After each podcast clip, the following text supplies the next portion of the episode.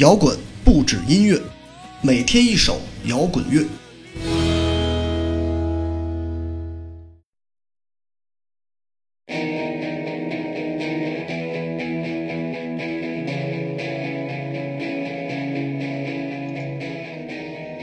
乐队的夏天即将落下帷幕，这是一个也许会让很多人难忘的季节，因为一档特别的音乐节目。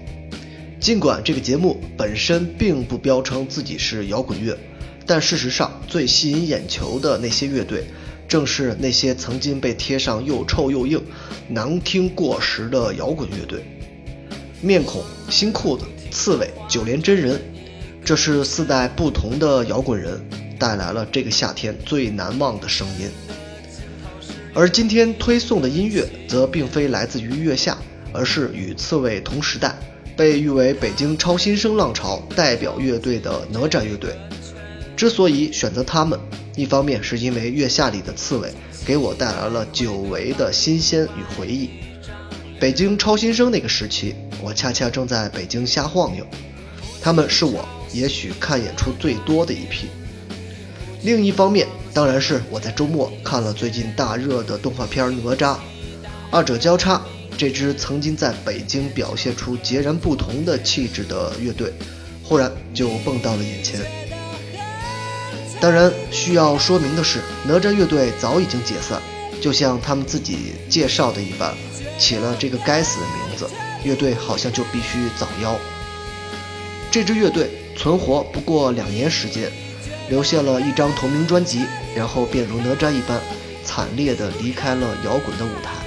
但这张专辑却是在我看来，零八年时期最石破天惊的专辑。更年轻一代摇滚乐队的特点展现无疑，既有带有强烈朋克色彩的《闹海》，也有歌唱爱情的情歌，还有可以做多种解读的小分队和环形公路。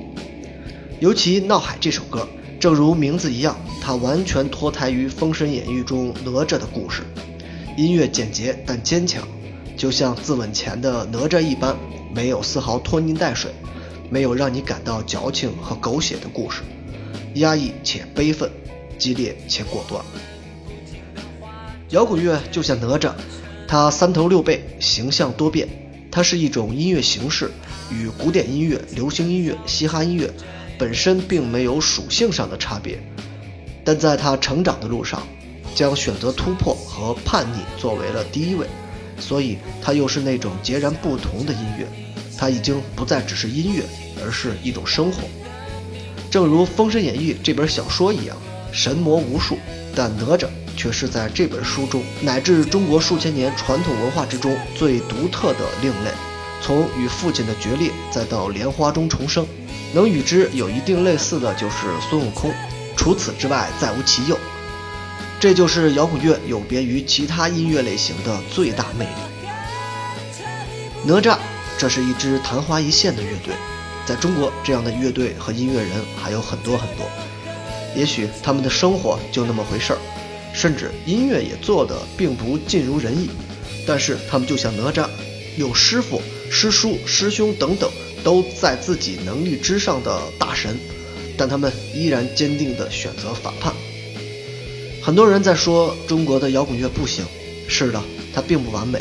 但如果没有这些乐队，中国摇滚乐也许早在十几年前的那个辉煌之后就会彻底死去。一档节目不可能成为哪吒复活的莲花，但希望它能给中国摇滚乐带来一点新鲜的血液，一点尊重的目光。和哪吒这样的乐队不至于因为一些琐事就选择解散。